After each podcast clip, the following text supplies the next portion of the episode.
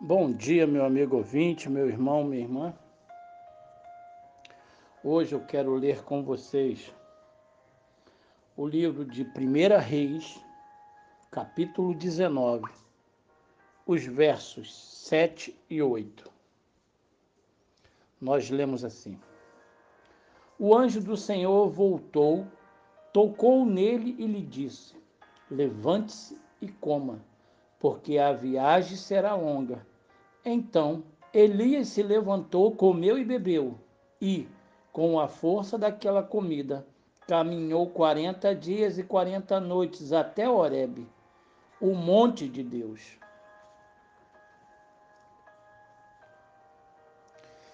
Edificando uma vida. Diante de um muro novo a ser levantado no lugar do velho, o encarregado fala dos materiais necessários, enquanto o proprietário quer ter uma ideia de custo. Quanto ao prazo da obra, o proprietário pergunta: em quanto tempo o muro fica pronto? O construtor ensina: o que demora é o começo. O duro é ele sair do chão. Essa parte demora mais. Depois é tudo fácil e rápido. Em nossa vida também não é fácil sair do chão. Não é fácil começar. Não é fácil construir uma vida digna.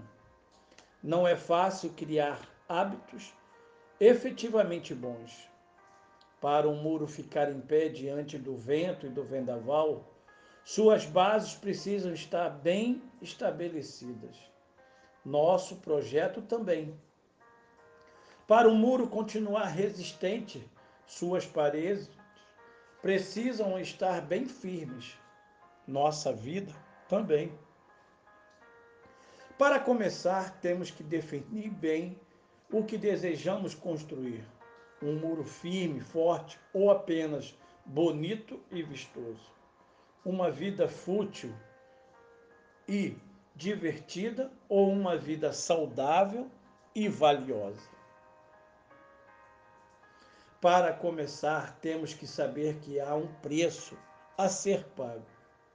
Para começar, precisamos entender que há um tempo a ser gasto na fixação de bases e bases sólidas. Para começar, devemos compreender que só podemos usar materiais de boas qualidades. Para começar, cabe-nos crer que Deus quer que nossas vidas sejam como um muro fortes. Sim. E hoje pode ser o dia de começar ou recomeçar ainda assim, para ter um muro forte, para ter uma vida forte, o primeiro passo para chegar a algum lugar é decidir que você não vai ficar onde você está. É, meu amigo, meu irmão, é preciso realmente resistir.